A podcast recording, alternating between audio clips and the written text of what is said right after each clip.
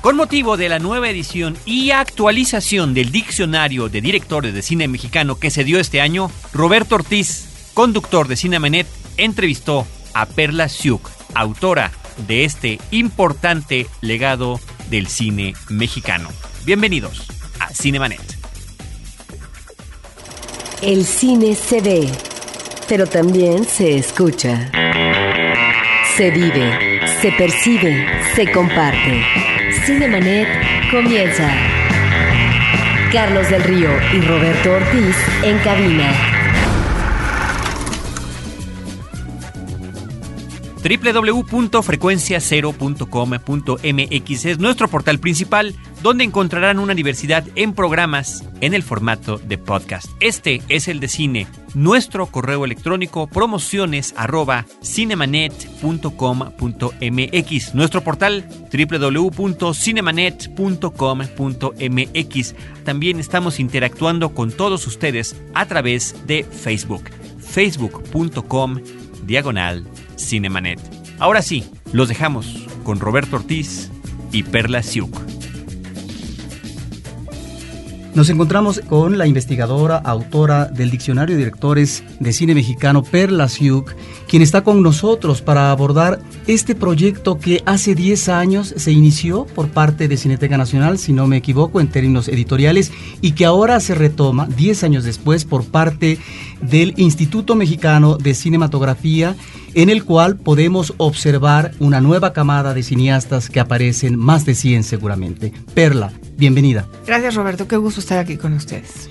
Pues cómo es que se retoma el aliento de un proyecto que estuvo dado, bien fundado, hace 10 años, en donde encontrábamos, voy a mencionar las características de este diccionario, pues en, la fotografía del cineasta, el lugar, fecha de nacimiento y también el lugar de deceso, fecha de deceso en dado caso de que el cineasta hubiera fallecido, una semblanza biográfica con información general del mismo y de la trayectoria cinematográfica, al mismo tiempo que observamos un fragmento de alguna de las entrevistas que el director eh, proporcionó a los medios, un anecdotario que finalmente le daba el ingrediente, yo creo, entretenido, sabroso al libro, la filmografía esta era más o menos la estructura que de alguna manera se respeta en esta nueva edición. Así es, siempre quise hacer un texto divertido, que no fuera un libro de dato duro que es muy aburrido. Ya el solo título de diccionario como que implica algo así como muy serio, ¿no? Y algo muy este acartonado y yo quise romper con eso, por eso ideamos así el esquema que me parece ideal, ¿no? Porque desde el momento en que estás viendo la imagen del director, ya la relación lector-texto es muy distinta. Y luego encontramos en esa primera edición, bueno, directores que habían realizado cine en la industria del cine mexicano, directores de origen mexicano, directores eh, extranjeros, pero que finalmente arraigaron fílmicamente en México y que habían aportado mínimamente en el caso de la ficción un largometraje de 35 milímetros. De tal manera que ahí encontramos ya una primera semblanza, una primera aproximación que me parece de una gran utilidad sobre esto que debería de ser el pan de cada día de los investigadores. Claro, este es un proyecto muy ambicioso, pero sobre datos que son muy útiles, necesarios y que a veces en nuestro panorama, en nuestro panorama de investigación en México, resulta que nos encontramos ante un páramo. Así es porque es difícil, ¿no? Es difícil levantar un proyecto con estas características de largo plazo. La primera edición se hizo con un equipo bastante amplio de colaboradores, entonces no es fácil encontrar los apoyos institucionales para un proyecto así. De hecho, este proyecto, en su primera etapa, se conjuntó con la iniciativa privada y con el apoyo de la Cineteca a través de su infraestructura. Pero abrimos un fondo, un fideicomiso, en el cual recabamos donaciones que eran deducibles y también venimos unos anuncios muy estéticos en el diccionario que ayudaron a contribuir al mantenimiento de la oficina.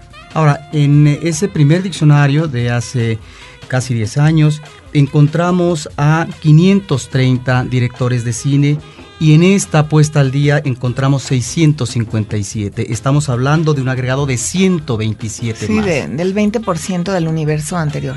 Y también eh, algo que me llama la atención es eh, numéricamente eh, no sé si en términos porcentuales, por supuesto que ahí sería menor, la presencia también de cineastas, eh, de mujeres en lo que es la filmación de una película. Así es, teníamos 22 mujeres y ahora son 31 mujeres, debutaron 9.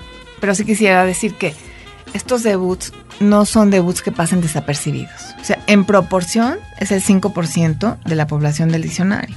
Pero tenemos películas como la de, la de Patricia Regan, que fue El taquillazo de 2008, que fue así, la película más taquillera. O tenemos también la incursión de Isa López, que le ha ido muy bien en taquilla. Tere Suárez también, digo, son películas que no se han perdido. Porque sí tenemos 127 debuts en estos ocho años, pero sin embargo muchas películas han pasado así como por las nubes, ¿no? Las de las mujeres no. Sí, que han tenido presencia y presencia comercial, sobre Así todo como tú dices. Ahora, ¿cuáles son las modificaciones, cuáles son los agregados que en esta eh, nueva edición eh, tú enfrentas o determinas que se deben de realizar? Porque, bueno, en términos canónicos diríamos que eh, están las bases del anterior diccionario y que se respetan Sí, y que así, están no, dadas. así ha funcionado. Básicamente había que actualizar, ¿no? Actualizamos a todos los directores vivos, a todos los que estuvieron activos. También se agregan las defunciones, los debutantes. Se cambiaron algunas fotos porque eran...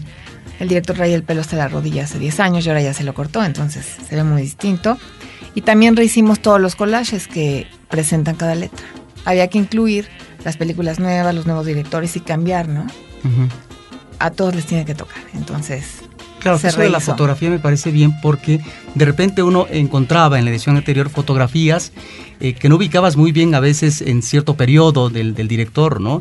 Y uno a veces quiere encontrarlo en un cierto momento de la vida, en la madurez o tal vez en la juventud, pero finalmente tal vez esa primera investigación tuvo que ver con lo que ustedes tenían a la mano o con los hallazgos que finalmente encontraron, Sí. porque debemos decir que estos son verdaderos hallazgos a veces en términos Sí, iconográficos. sí, sí, sí lo son. Como el caso de los hermanos Aragón que dirigieron una película en 1924 en Oaxaca. Creo que era revista oaxaqueña. No había nada de ellos. Entonces, en el Excelsior comenzamos a buscar por fechas y encontramos la foto. Ahí están los hermanos Aragón, o sea, sí existieron, ¿no? Ahora habría que echarse un brinco a Oaxaca varias semanas y encontrar la información, porque en ese entonces no nos dio tiempo. Otra cosa que es importante es que volvimos a entrevistar a los directores vivos y agregamos otro testimonio. O es un testimonio comparativo con lo que nos dijeron hace 10 años, sobre todo cuando era entre la ópera prima y la segunda película. Oye, ¿volverías a hacer lo que usted hace 10 años? ¿O qué cambiarías? ¿Qué no harías? ¿Cuál es tu visión ahora, no? ¿Cómo abordas una película como la abordaste hace 10 años? Entonces cre- creo que todo eso es bastante ilustrativo.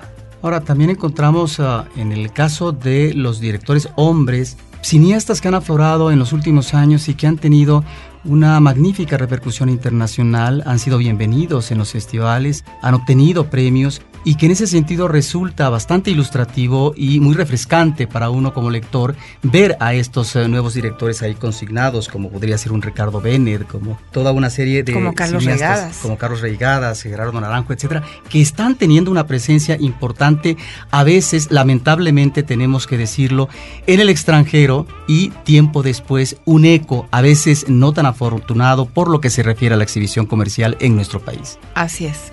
Quizás su estructura narrativa requiere de un público más educado cinematográficamente y por eso en Europa les va bien y son bien recibidos, ¿no? El público mexicano está muy mal acostumbrado a, los blockbusters norteamericanos, a las películas de acción, entonces yo creo que a lo mejor estas narrativas distintas son todavía para un público reducido, pero es cosa de ir abriendo el, el círculo.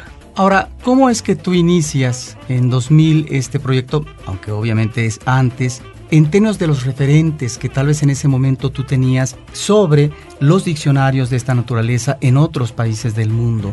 ¿Cuáles son los elementos que tú consideras que son necesarios implementar en un proyecto editorial? ¿Dónde está esto que tú afirmas como una cuestión que me parece muy meritoria, la cuestión, eh, digamos, ah, divertida en este caso de ciertas anécdotas eh, por parte de los directores?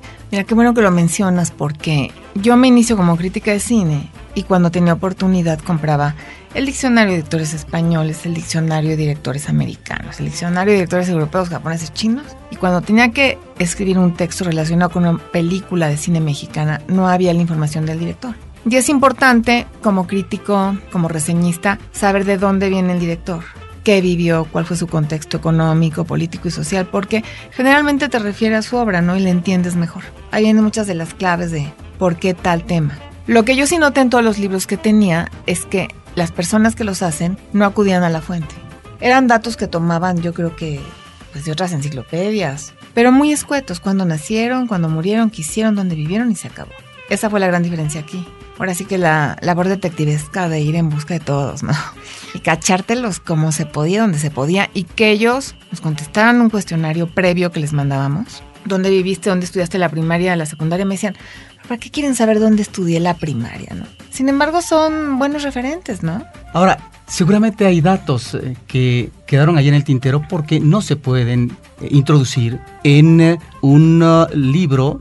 la primera edición fue un libro, ahora tenemos dos ejemplares porque además son más directores, en donde se tiene una información específica que abordar en cada uno de los puntos que estaba como diseño editorial. ¿Qué es lo que pasa con esos datos? Son datos que se quedan y que a lo mejor pueden ser inspiración para otra investigación, no lo sé. Son datos que se quedan en la memoria, ¿no? Que se quedan en los archivos, que se quedan en los cassettes. Yo he pensado en determinado momento porque hemos de tener más de 500 horas de grabación, donarlas al archivo del sonido o al archivo oral en su momento al que deba de ser, ¿no? Igual que los archivos, creo que tenemos muy buen material. Y es ahí donde yo creo que... Podríamos hacer el making of. Ajá, Ese sería otro libro, pero entonces sería como poco ético, ¿no? Ya. Porque ha sido muy divertido y de que de repente un director te dice, no, no, no, sí escribí ese guion para esa película, pero no lo pongas. Le da pena, ¿no? Porque escribió un guion en determinado momento para un director que él considera charrito. Entonces no quiere que se sepa que él escribió ese guion. O un director que nos mandó muy chistoso un currículum que decía, fulanito de tal, Jet Set Internacional entre sus romances se encuentran Victoria Abril así enumerados sus romances, ¿no? No, o sea, hay uno así en el diccionario, no sé si te lo puedes imaginar, pero bueno. Entonces, cosas muy chistosas, muy curiosas, ¿no? ¿Qué quieren decir? ¿Qué no quieren decir? O ven la ficha y dicen, no, no, no, sabes qué, cámbiale. Mejor así no, porque no se vayan a enojar fulanito conmigo. O la academia no se vaya a enojar porque digo esto, mejor vamos a cambiarle. O sea, es una información verdaderamente muy curiosa. Ahora, este anecdotario, que es uno de los elementos jugosos, atractivos para el lector, también tiene que ver, Perla, con, lo cual es válido, con estas posibilidades de tratar de hurgar de manera exitosa en el mercado. Me refiero a la venta oportuna del libro. Con las posibilidades de tratar de atraer un lector que no tiene que ver con el cine que quizás se quiere divertir, quiere saber quién hizo la película. Y creo que además este libro, sin proponérselo, conforma una muy buena radiografía de lo que ha sido nuestro país, de su evolución entre 1900 y 2010. Sí, es la historia del cine mexicano, es un referente básico, efectivamente. O es la historia de México a través del cine. A través del cine, que finalmente es parte de nuestra cultura. Ahora, ¿Cómo podrías diferenciar estos dos proyectos? Este proyecto inicial donde seguramente se integraron más elementos de investigación como elementos humanos y este segundo proyecto donde a lo mejor uno diría fue más descansado en tanto que entre comillas a lo mejor no fue la misma dimensión de trabajo. Fue otra dimensión de trabajo en efecto porque todos eran debutantes. Pero, y también por otro lado, estuvo muy a gusto porque no había la angustia económica, de que se nos va a acabar el dinero para pagar el próximo mes y no tenemos para pagar la luz y no tenemos para pagar este el teléfono, porque este fue un proyecto apoyado del principio a fin por el IMCINE, pero había un presupuesto y había un tiempo límite para entregar. Entonces, por razones de presupuesto, yo trabajé solo con una persona, con Mónica García, que es una colaboradora que ha venido coordinando esto desde hace 11 años y algunos elementos del IMCINE que nos apoyaron con la labor iconográfica. Ya luego viene la parte de los diseñadores gráficos y luego viene la parte de los correctores de estilo, pero la investigación como tal, échate a 127, la hicimos entre dos. Y sí fue, fueron 10 meses de no ver la luz, ¿no? Ahora, es un trabajo que se llevó... Porque le hablamos a todos. Y hablamos con todos. Ahora, es un trabajo que se llevó efectivamente mucho tiempo, pero en este último proyecto, ¿cómo es que lo retomas? Porque en tu presentación mencionas, y yo quería darme un descanso, un descanso más que oportuno, y de repente te llaman para eh, retomar, retomar el proyecto. Entonces, ¿cómo es que se da este eh, nuevo enfoque? Mira, yo casi casi quería tirar la toalla porque el arranque del otro fue muy difícil, fue muy desgastante. Hubo varios cambios en la cineteca de dirección y el proyecto se anduvo tambaleando, ya me no sale por esos cambios de dirección que hubo. Entonces dije, otra vez verme en el camino de ir a pasar la charola y si te quieren dar y si no te quieren dar y estar esperando dos horas con una empresa a ver si quiere poner un anuncio y este dije no, no, no, ya no. Y en eso me llaman del INCINE, Cristina Prado que es la directora de difusión y me dice, oye, Marina Stavenhagen y yo estamos muy interesadas en que este proyecto se actualice. ¿Estás interesada?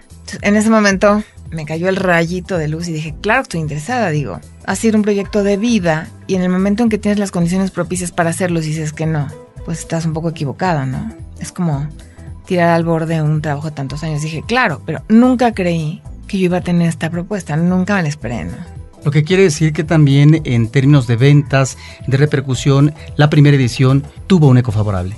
Tuvo un eco favorable y yo creo más que en términos de ventas, porque fueron 3.000 ejemplares que se terminaron a lo largo de 10 años, que también es bastante. Yo creo que tuvo un eco favorable en sentar un precedente de un tipo de trabajo que se puede hacer, ¿no?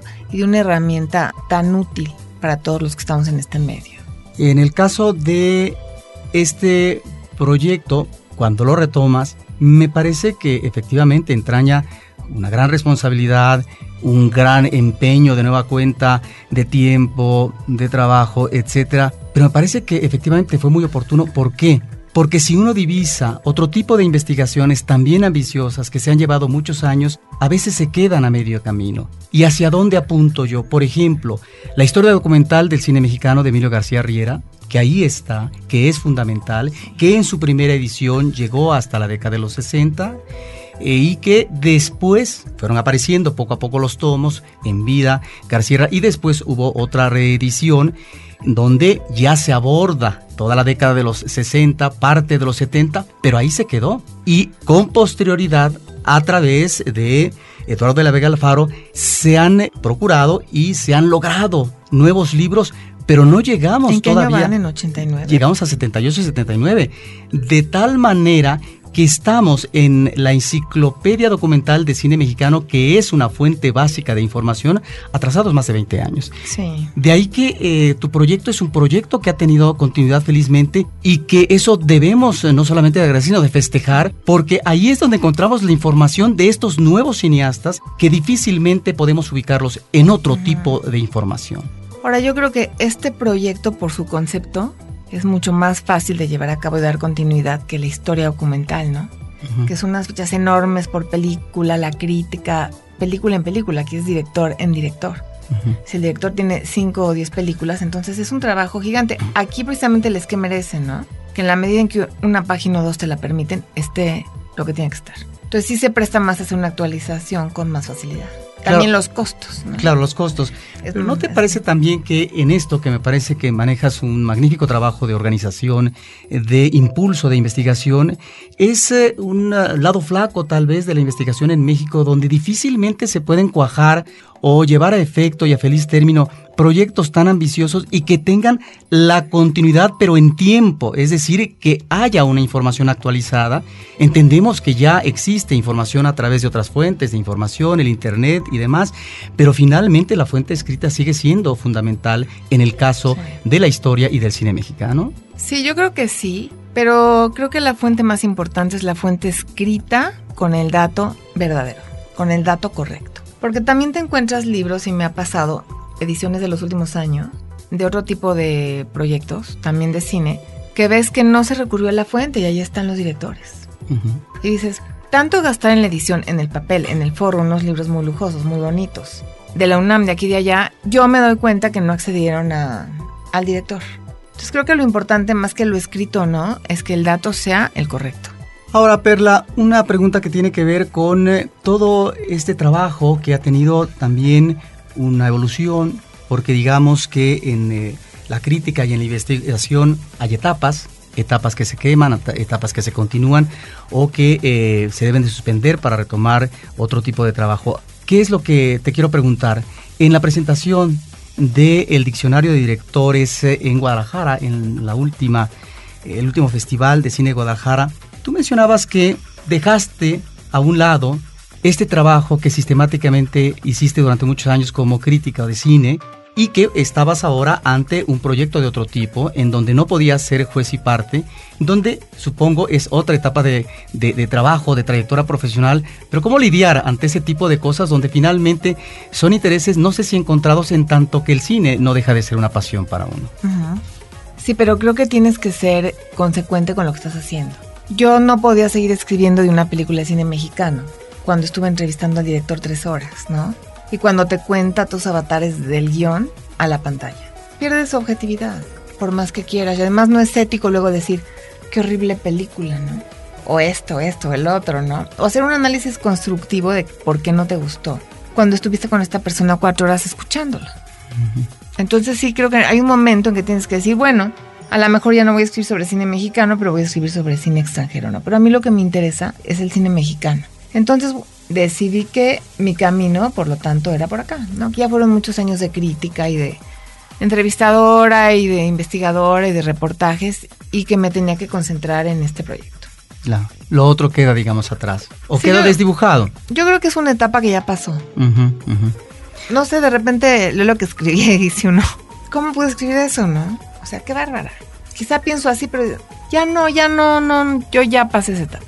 Ya. Pero no eres de dura en la autocrítica. En la autocrítica. Sí, de él lo que fueron tus trabajos o algunas cosas que escribías cuando dices, bueno, ¿cómo escribí esto a propósito de una crítica de cine? Digo, no, yo creo que soy realista y digo, si yo hubiera sabido quizá todo lo que sé ahora, hubiera sido más mesurada, tal vez, ¿no? En su momento qué bueno que no lo sabía, porque por eso mismo tienes que tener una distancia.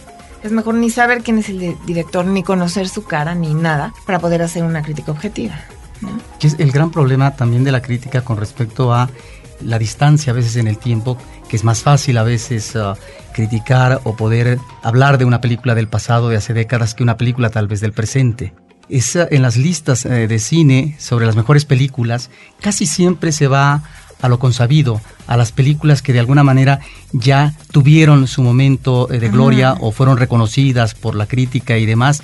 Y es más difícil luego en la- los tiempos presentes el que exista la elección o la determinación de tal o cual película. Incluir a películas nuevas, dices. Yo creo que también se debe a una inseguridad de los que hacen las listas. Están muy seguros de decir, ay, sí, vamos a incluir este a María Candelaria, ¿no? El Indio Fernández. Pero no se sienten quizás seguros de decir, vamos a meter este, no sé, Batalla en el Cielo de Regadas, ¿no? Yo creo que también por ahí va la cosa. Como que tiene que haber un aval anterior para decir, sí, esta, ¿no?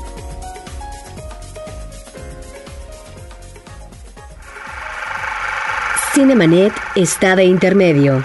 Regresamos en un instante. Apaga la luz y escucha. Testigos del Crimen, un podcast de frecuencia cero, porque la realidad puede ser aterradora. www.frecuenciacero.com.mx Ahora, diseñar y hospedar su página web será cosa de niños. En tan solo cinco pasos, hágalo usted mismo sin ser un experto en Internet. Ingrese a suempresa.com y active ahora mismo su plan. Suempresa.com, líder de web hosting en México. La nueva forma de comentar las noticias urbanas con ideas frescas. Sobre Expuesto. Un podcast de frecuencia cero. Lo que todos saben, pero no se atreven a decir. www.frecuenciacero.com.mx Cinemanet. Ahora, ¿cuáles son eh, algunas de las anécdotas interesantes que te encontraste? Ya nos eh, mencionabas alguna. En el trabajo anterior y este, sobre todo este último, en donde de repente hay cosas que resultan como muy, eh, muy genuinas, ah, muy llamativas y que se transmiten inmediatamente para el público lector. Digamos, en términos de anécdota por parte de los directores. Ajá. Mira, el trabajo anterior fue delicioso el encuentro con el cine mudo, con el cine silente, con el cine de la revolución, con los comienzos del cine en que cuatro o cinco hacían la película y decían que la dirigió fulanito tal, pero en realidad la habían dirigido casi los cinco, ¿no? Ujú. Todos se turnaban y todos hacían de todo. Ese encuentro fue, fue verdaderamente muy interesante y un gran aprendizaje para mí. Ahora lo que encuentro son las diferencias en las generaciones, ¿no? En las nuevas generaciones y eso también es muy divertido. Oír como un muchacho te habla que su primera película fue Tiburón y luego La las Galaxias y cómo la gozan y se emocionan y cómo su papá le compró el disco y oía la música, ¿no? Y ahora su visión pues, es distinta. Quieren hacer cine divertido, quieren hacer cine fantástico. No tienen las telarañas ideológicas de los directores de los 70s, que venían de Praga y que venían de Rusia. Y que en el cueco hacías cine de denuncia o no entrabas a estudiar ahí, ¿no? Porque era... Entonces sí, los cambios son muy marcados. También es muy divertido ver de cierta manera la inconsciencia de todos los nuevos directores. Digo, muchachos de los 26 años, ahorita, hoy día que tienen 26 en el diccionario, que se lanzan al ruedo sin ningún miedo, sin ningún prejuicio. Entonces, no conocen el ridículo y el que nada sabe, nada teme. Entonces, disfrutaba yo mucho las entrevistas, ¿no? Pero este nuevo libro también nos da ese panorama que tú estás mencionando, fresco, pero que además es importante porque efectivamente estamos ante una nueva generación de cineastas. Tú ya mencionabas Arraigadas, pero está Escalante, está también Y más, está Naranjo, etcétera. Toda una serie de directores que tienen una propuesta estética y también temática y en donde uno ve realmente lo que se separa totalmente de lo que son los directores que todavía en la actualidad siguen en activo, como podría ser un Casals, Ripstein en menor medida, tiene ya varios años eh, de filmar, Jorge Fons desde hace mucho dejó de filmar, eh, Jaime Humberto Hermosillo, si acaso... Sus, bueno, sigue filmando digital. Sigue filmando digital, pero eh, algunos de los proyectos que ha tratado de ingresar en términos de producción no han podido tener, digamos, el eco favorable. En fin, estamos realmente a una, ante una generación, no diríamos que sustituye, pero que sí está ofreciendo una nueva modalidad en, la temática del cine Por ejemplo, está Alejandro Lozano, ¿no? Rigoberto Castañeda, Robsar, que vienen con una mentalidad de hacer un cine de acción, en la medida en que se puede en México, eh, de intriga, de acción, de efectos.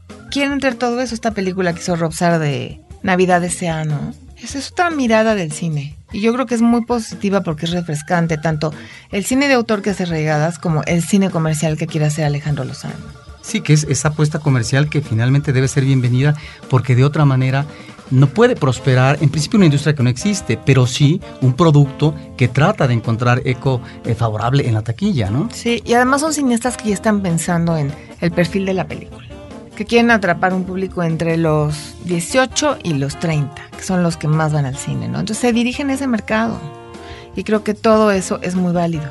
¿Qué es lo que no tiene, por ejemplo, Felipe Casals, ¿no? Que va a ser una obra que va investigar mucho, que la va a hacer con tan minuciosidad, porque es el tema que quiere tratar. Pero realmente no hay este un perfil a alcanzar, ¿no? Que qué bueno que también hay ese cine, porque si no estaríamos viendo puras corretizas, ¿no? Y choques de coches y todo, pues tiene que haber de todo. Claro, pero en estos nuevos cineastas encontramos, como tú también ubicas en la presentación muy bien estas nuevas modalidades eh, eh, del cine que se retoman después de muchos años eh, de que no se manejaban como beta genérica. El cine de terror, por ejemplo, cierto tipo de comedia o comedia romántica y demás. El cine de animación. El cine de animación que nos ofrece en los últimos años varios largometrajes que por otro lado, en el caso de los formatos digitales, existen ahí toda una serie de trabajos que lamentablemente no hemos visto en pantalla pantalla grande, pero que nos hablan de un talento que está ahí, no escondido, pero que sí no prospera en la medida en que difícilmente logra arraigar en eh, las ah, distribuidoras para que, para que puedan eh, proyectarse comercialmente, ¿no? Sí, yo creo que es una batalla eterna porque las distribuidoras, con excepción de las distribuidoras que distribuyen cine mexicano, que son tres o cuatro, las distribuidoras internacionales hoy día están así muy reacias al cine mexicano se quieren ir a lo seguro, ¿no? Quieren éxitos comerciales y además te dicen, B15 te distribuyo con 350 copias, C te distribuyo con 20, ¿no? Ya desde ahí, sí está difícil. Está muy difícil, Perla. Este libro, esta nueva edición, eh, tenemos ahora ya dos tomos, lo cual me parece muy bien, porque el anterior, que era un problema, a veces se nos deshacía de tanto, este quedó muy manual. Este, De tanto, eh, digamos, ojearlo y demás, se nos deshacía porque era un libro muy grueso. Ahora tenemos dos libros. ¿Qué efecto? sabemos que apenas está saliendo este nuevo proyecto editorial que tanto has cobijado, apenas sale al mercado, pero ¿qué tal ha ido en términos eh, numéricos de venta y de distribución? Mira, creo que le ha ido muy bien porque el libro salió al mercado en marzo, pero realmente se ha dado a conocer a partir de la presentación y toda la publicidad que hemos hecho. Creo que va muy bien. El tiraje es de mil ejemplares y ahorita hay en las librerías de Educal 341 libros o algo así. Entonces apúrense a comprarlo porque se agota. Claro, eso nos habla que a lo mejor debió de haberse publicado con un mayor número de ejemplares. Sí, el IMCINE dijo, mira, vámonos con un, un tiraje de mil en el momento en que se agote, sacamos el otro. Eso espero. Manejaste eh, ciertos cambios sustanciales en términos de esta nueva revisión a propósito de ciertos datos, por ejemplo, en directores clásicos eh, que corresponden a estas décadas fundamentales del cine, como los 30, los 40, los 50, o hay información que se quedó porque difícilmente a lo mejor Sí. eh, podía, digamos, revisarse. Lo que sí, digamos, se observa es un tipo de enmienda, es decir, el poder corregir ciertos errores que era natural que finalmente quedaran ¿Tú lo has en una detectado? primera edición. ¿Tú has detectado las correcciones? Como dos o tres más o Ok. menos. Sí, fíjate, por ejemplo, precisamente cuando hicimos la primera edición, en la oficina éramos 15 elementos. Y además, algunos elementos externos, gente que trabajó freelance, ¿no? Entonces, para mí fue muy difícil en un periodo de dos años tener un control perfecto de 20 redactores. Y también las pistas de ya hay que entregar y, y por más que revisamos. Entonces yo con toda calma ya desde antes me puse a leer ficha por ficha y decía, qué horror, ¿no? La redacción está espantosa. Entonces sí rehice muchas fichas. Por ejemplo, la ficha de Servando González no me gustó nada como estaba. Entonces, el año pasado, en marzo, le hablé a Servando González, lo volví a entrevistar, reescribí toda la ficha y al mes se murió. O sea, la última entrevista que le hicieron a Servando la tengo yo grabada en mi casita. Pues ahí está, ya es Y historia. dije, tengo que corregir eso, ¿no? Claro. Muchas fichas las rehice porque vi que faltaba información que era importante y había información que quizá no debía de estar, que era muy trivial, no me gustaba la redacción. Entonces, lo bueno de hacer el trabajo entre dos personas fue que tuve más control de todo este tipo de, de redacción y, de errores que se te pueden ir con un equipo de 20. ¿Cómo conciliaste, cómo te relacionaste con los directores? Es decir, ¿cómo vieron en principio el proyecto? ¿Es gente que finalmente festejó y te respaldó de una manera natural, fluida? ¿O de repente encontrabas eh, gente reacia, no sé? Porque finalmente verse en un libro, Sí. pues es parte, no de un anecdotario, es parte fundamental en términos del seguimiento Sí. de un diccionario de directores. Mira, en la, en la primera etapa, yo creo que los directores estaban muy agradecidos. El día que se presentó el diccionario en la Cineteca, no sé si estuviste. Sí, mucha gente. Fueron cantidad de directores de todas las épocas y me dio mucho gusto. Lo que hicimos fue que para que nos tomaran con seriedad, yo le pedí en ese entonces a Alejandro Pelayo una carta donde explicábamos el proyecto y él la firmaba y yo también. Yo ahora se la volví a pedir a Marina. Entonces yo les mandaba la carta por correo avisando que los íbamos a contactar. Y entonces veían que era un proyecto serio, porque si no, no te contestan el teléfono, ¿no? Claro. O dicen esto ni se va a publicar, ni va a salir, nada más me están haciendo perder mi tiempo, ¿no? Hubo un solo director hace 12 años que nos dijo, no voy a entrar a un proyecto de Alejandro Pelayo, ese tal por cual que no sé qué, ¿no? Pero ya luego cuando vio que el proyecto iba en serio, no se quiso quedar fuera y aceptó la entrevista. Claro, y que ¿No? finalmente los problemas personales, Ujú. enemistades, pues deben de quedar superados porque se trata Sí. de una cuestión que no se avala a Sí. partir de una figura o de un funcionario, sino a partir de la investigación como tal. Y últimamente he recibido muchos mails de directores que están acá por primera vez y me dicen, oye, muchísimas gracias por tomarme en cuenta. Gracias por estar aquí. Y me encontré algunos blogs curiosos. Me encontré un blog de Alejandro Ramírez que decía, ay, qué padre, esta semana me pasaron dos cosas a todo dar. Estoy en el diccionario y hice no sé qué. Y otro director que decía también, acabo de estrenar mi película, creo que era Aurora Boreal, de Tobar. Y estoy en el diccionario. Y entonces dice uno, qué bueno, ¿no? Qué bueno que tengan un lugar y que estén acá. Pues Perla, este es eh, un proyecto que me parece necesario, que es ah, parte ya de la historia del cine mexicano y que son proyectos que no tan fácilmente se levantan. Muchas felicidades, sobre todo por esta nueva edición que en menos de 10 años la tenemos de nueva cuenta, actualizada. Muchas gracias. Y en donde finalmente se logra tener eso, la presencia de los directores eh, nuevos, esta frescura que tiene el anecdotario y este trabajo de investigación, en el caso de Perla, no es el único trabajo que ella ha manejado como investigación, como proyecto ambicioso. Yo quisiera preguntarte, porque has tenido, digamos, ah, un periodo de trabajo muy arduo, pero también has estado incursionando en un proyecto muy ambicioso en los últimos años, que, ayúdame eh, tú a ubicarlo bien, un diccionario del cine iberoamericano de España, de Portugal y de América. ¿Qué nos puedes decir de este proyecto si es que ya podemos tener alguna información Claro. privilegiada?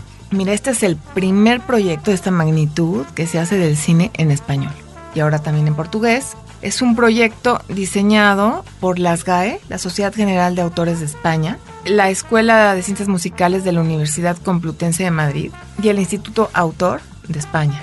Ellos financiaron este proyecto en el que van por país en forma alfabética los personajes más importantes del cine de todas las áreas.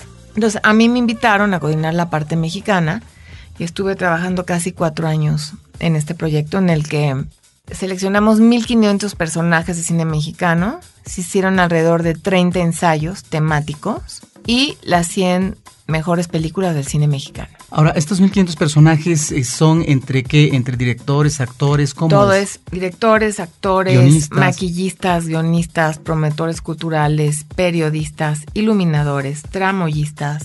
Desde fines del siglo XIX hasta la actualidad. Los más importantes desde que Ajá. empezó el cine. Ajá. Entonces hizo una selección, teníamos primero una lista de 17 mil. Imagínate toda la gente que ha trabajado en la industria del cine desde que comenzó. 17 mil, eso fue hace seis años. Y entonces está todo el que tiene que estar. Quedó muy bien.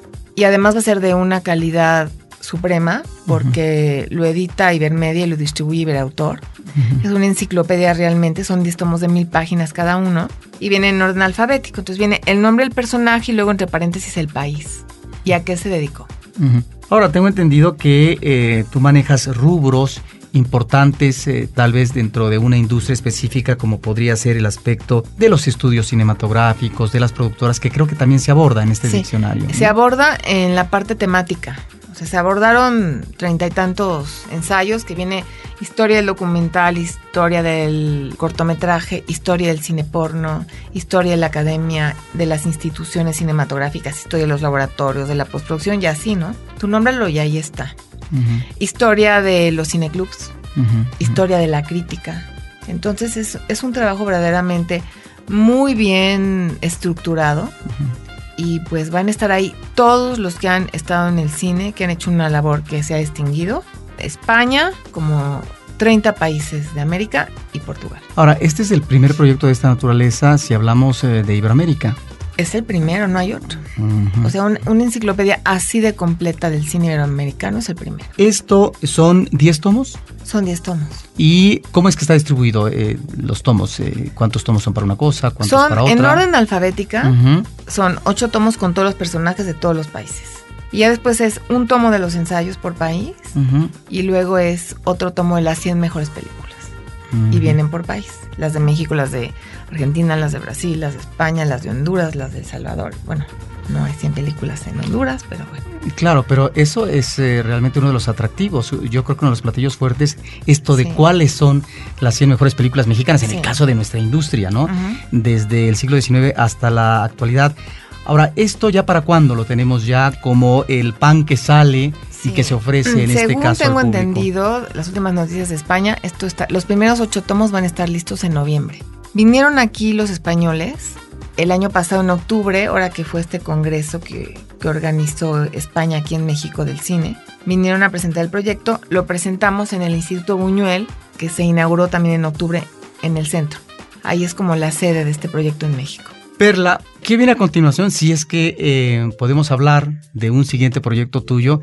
Porque parece que eres incansable, pareciera que finalmente no dejas descanso alguno y siempre estás presente en esos trabajos que se llevan años, que son muy arduos, que seguramente enfrentan dificultades, renovaciones, etcétera, pero que finalmente quedan cuajados en magníficas ediciones y que trascienden porque realmente son informaciones necesarias, fundamentales, determinantes en la historia, en el caso del diccionario de directores del cine mexicano y en el caso del diccionario de Iberoamérica, pues también de nuestro apartado del cine mexicano, pero otra aproximación que nos lleva a América, a varios países y a Portugal y a España, la península ibérica. ¿En qué otra cosa está eh, Perla, si es que podemos hablar, o si es que ahora realmente está ya en un descanso? Mira, estoy en un descanso momentáneo de la Ujú. investigación. Ujú. Ah, No sé cuánto voy a durar porque voy a debutar como productora ejecutiva de una película. Entonces ya tengo algunos meses trabajando en la estructura financiera de la película, tratando de levantar la película. Eh, no nos puedes adelantar información sobre qué Sí, director, claro. etcétera. Mira, esta película es una adaptación de la novela de, de Rafael Ramírez Heredia de La Mara.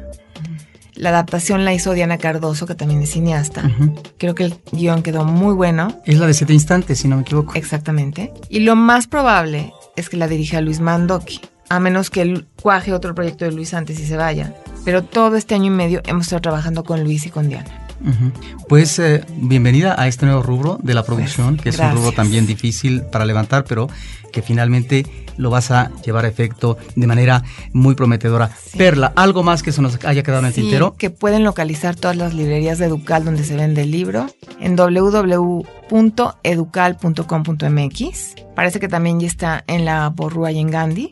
Pero Educal tiene librerías en toda la República. Para todo aquel interesado, en esta página pueden ver qué librería les queda más cerca. Pues ahí está, ahí está esta información. Muchísimas gracias, Perla. Al Siuk. contrario, gracias a ustedes. Ha sido un placer, una entrevista inteligente, amena y conocedora como la que me acabas de hacer. y en esta entrevista donde se habló de cine mexicano, específicamente de un proyecto de investigación, y ahí está para que lo leamos, para que eh, nuestros escuchas de podcast puedan comprar estos dos ejemplares que son realmente necesarios y de una gran utilidad. ¿Cuál es el precio? 299 pesos. Ahí está toda la información. Gracias.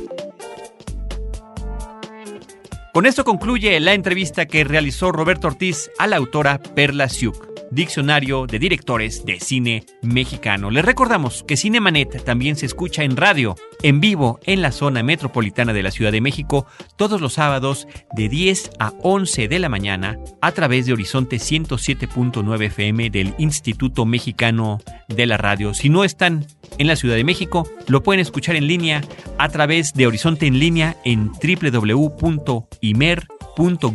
www.imer.gov.mx, donde Roberto Ortiz y un servidor los esperaremos con cine, cine y más cine.